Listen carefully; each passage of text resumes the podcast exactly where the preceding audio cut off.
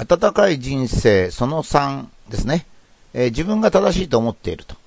えー、かつての日本人が満足した人生、豊かな生活を送ってたのに対しまして、まあ、現在の日本人は物質的にも飛躍的に幸福になれる環境にいるんですが、まあ、世界で最も不幸だと 思っているという、まあ、驚くべき結果を、まあ、前回に示したわけですね。まあ、こういった錯覚が生じたのは、えー、まあ、もちろん原因があるわけで、それをまあ一つずつ整理していくことによって、えー、せっかくこの日本人として生まれてこの素晴らしい環境の中でいるわけですから、そこで安心して満足した生活を送るように、送れるようになるんではないか。ということで、えー、今回は、第、えー、あの、それの最初ですね、原因追求の第最初ということで、1回目ということで、まあ、自分が正しいと思うという現代の日本人の癖ですね。これは一種の癖なんですけど、その癖を示したいというふうに思いますね。現在の日本人は自分が正しいと思ってますから、自分が正しいと思うってことは一種の癖だなんて言うとですね、なんでそれが癖なのかと、まあ、いう反論があると思います。えー、一つ話をここに入れるんですけども、えー、学生が喧嘩してるのを見ましてですね、私が、えー、学生を呼んでですね、君たちなんか喧嘩してるようだねと。えー、って言うと一方の学生は、俺は正しいんだと。お前は間違ってるんだと、まあ、叫んでるわけですね。で、相手の学生も、いや、俺の方が正しいんだと。お前の方が間違ってじゃないかというふうに、まあ、言うわけですね。そこで私が一方の学生に、なんで君が正しいって言ってるけど、正しいっていうことがわかるのと聞くとですね、大体は最初学生はポカンとしてるんですよ。あれ？っていうのはね、だって自分が正しいって主張してんだから、僕はですね。だって自分が正しいと主張してんだから、それがなぜ正しいか理由を言わないと。とこう言うとですね、しばらく考えててですね、僕が正しいと思いますって言うんですよ。いや、それは、それが理由なの？もちろんその理由としては、これこれ、あれこれってあるんですけど、結局はそれが正しいと思うのは、その、その学生が正しいと思ってるわけですね。そこで私が、君が正しいと思ってるだけなら、相手だって自分が正しいと思ってるはずだと。そんなことは理由になってないよ、とこういうわけですね。つまり相手が正しいと思ってるのは相手は 自分が正しいと思ってるわけですから。だから双方にそんなこと言ったって蹴りがつかないわけですよね。つまり彼は自分の考えが正しいと激高しているのに、正しい根拠を示すことができないわけですよ。ここで言う正しい根拠っていうのはですね、普通の理由じゃないんです。理由はもうすでに、その、俺が正しい、これこれこうだから、俺が正しいと言ってるわけですから、その根拠は示されてるんですけども、そのこういう理由があるから正しいと自分が考える、その本当の根拠がいるんですよね。あの、自分が正しいと考えていることが正しいという仮定をしますと、人によって考え方はもちろん違いますからね。日本には人口分だけ、つまり1億2000万個、まあ、人口が1億2000万人とすると 1, 1億2000万個の正しさがあるわけですね。ですから、正しさっていうのは一つじゃなくて複数なわけです。で、もし正しさを一つだけにしようとしたら、僕が、君あの、お釈迦さんに聞いてみた？って言うと、学生はもちろん困っちゃうわけですね。お釈迦さんっていうのはまあもちろん2600年前にお亡くなりになってるわけですから。つまり、現代人はですね、議論していることが正しいかどうかを聞く人がいないんですよ。もう神様おられませんからね。もちろん宗教にお入りの人は、ま、神様に聞くということができるんですけども、宗教に入ってない人は神様に聞くということができないわけです。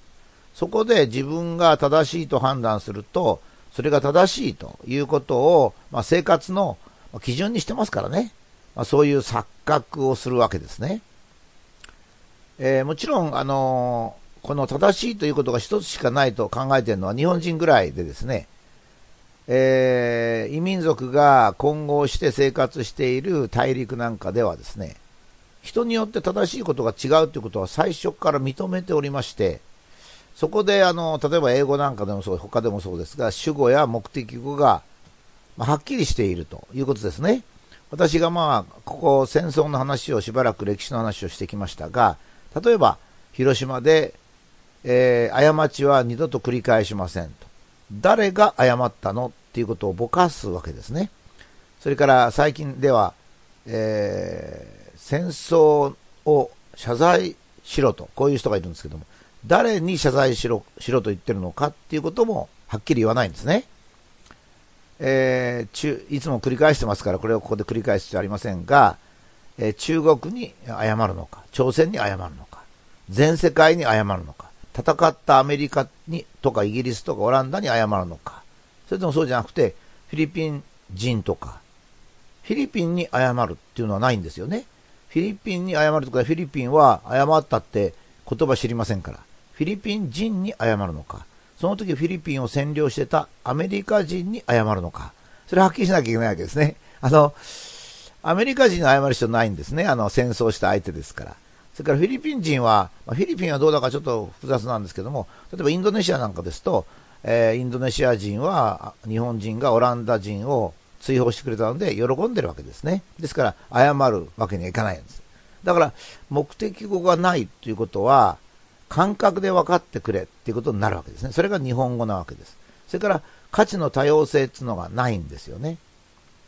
ですから、あの、大陸では、主語とか目的語がはっきりしているということと、価値の多様性が認めるということが、まあ、根幹にな社会の根幹になっております。これに対して日本はですね、大体1万年前ぐらいから、まあ、縄文時代というのが実質的に始まって、集落として生活し、150年前に、え、日本は世界に向かって窓を開きましたから、え、つまり日本人の集団というのは、え、日本人というものが生活している期間の98.5%はですね、実は曖昧な言語、暗黙の了解の空気、一つの価値という中でですね、過ごしてきたわけですね。あんまりはっきり言わないわけですよ。過ちは二度と繰り返しません。どうも誰なのかな？原爆を落としたのはアメリカだしな。戦争を開始したのはアメリカだしなと。だけど、まあいいじゃないか。こういうことですね。ところが、今や開国してグローバリゼーションがさらに進むわけで、まあ、この伝統的な文化が残ってるというところで、まあ、日本が特別に幸福な環境の中で不幸を感じるということがあるわけですね。まあ、これは本当に、まあ、いろんな点ではっきりしてるわけで、例えばあの、まあ、あの、刺激的なものをちょっと取り上げるっていうことですよ。あの、スタップ細胞事件で、NHK がおぼかつさんをですね、追い詰めて、エレベエスカレーターで追い詰めて、エスカレーターにおぼかつさんが乗ってる時に、エスカレーターの上とエスカレーターの下でカメラかなんかで挟んで降りれないようにしたと。で、怪我をしましたね、2週間ほどの。その2週間ほどの怪我したっていうのは、各社ほとんど報道は報道しませんでした。それからさらにおぼかさんが逃げるところを女子トイレに押し込め、女子トイレの前に女子の NHK の職員みたいな人を立たせて監視させるという。これをですね、もし NHK じゃなくて、武田がやったらですね、ものすごく NHK はバッシングしますよ。で、こういうことが起こるっていうのはですね、暗黙の空気、例えばあの場合はスタップ細胞、おぼかたはダメなんだという暗黙の空気を作り、まあ、一つ一つのことを論理的に考えていかないということから、まあ、生じた、まあ、とんでもないことだったわけですね。それからまあいい点もありまして、例えば天皇陛下、まあ、天皇陛下2000年ほど日本の中心におられるんですけど、こんな国はもちろんないんですよね。えー、次の王様が来たら前の王様の墓を暴いて全部殺しちゃうという、そういうような、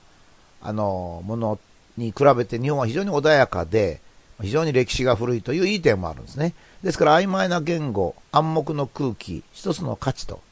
いうのはまさにこの NHK が作り出しているものなんですけども、それはまあ日本そのものでもあるということなんですね。しかしそれはそれで、日本があの鎖国状態ならいいんですけど、まあ、今でも日本鎖国状態なもんですね。例えば、節電なんてやってるのは電気を節約するのってもちろん日本だけで、電気を節約するなんて馬鹿らしくってどこの国もやらないわけですね。まあ、家電リサイクルなんかもどこの国もやってないわけですね。だから、そういうその日本だけというのが非常に流行るわけです。まあ、あの戦後の思想家の丸山正夫さんがですね、えー、日本を一歩出ると全く違う常識が通用していると、まあ、言われてましたけど、まさにそれは曖昧な言語、暗黙の空気、一つの価値というものの中に出てきたわけですね。しかし、それが今、日本はですね、グローバリゼーションが進む中で、非常にあのみんなを苦しめているわけです。つまり、あの昔の日本人はですね、えー、できるだけ自分を殺して物を言わなかったわけです。軍人は上官の命令に従う。サラリーマンは社長の命令に従って意見を言わない。奥さんは夫に従って物を言わない。まあ、こういうふうにすればですね、えー、曖昧な言語、暗黙の空気、一つの価値というものでやっていけるんですけども、現代では、あえー、軍隊の中でも議論があり、会社の中でも大いに議論し、夫婦でも会話が進むということになるとですね、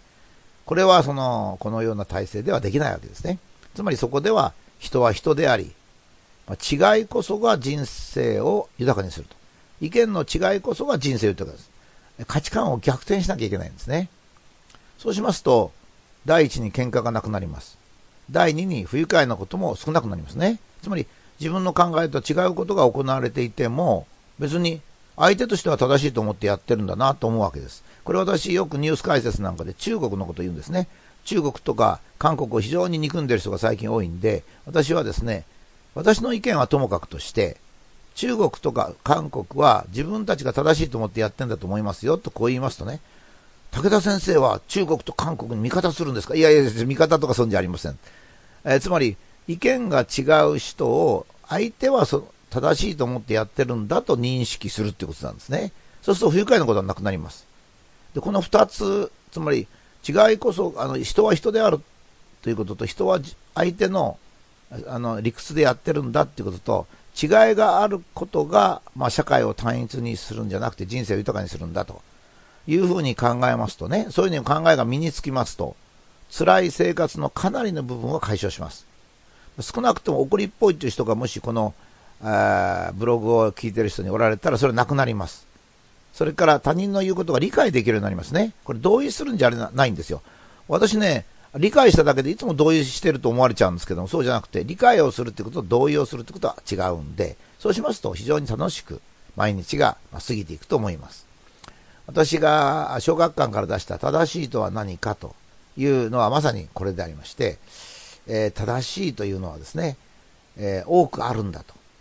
だから相手の、相手は自分が正しいと思ってるんだと。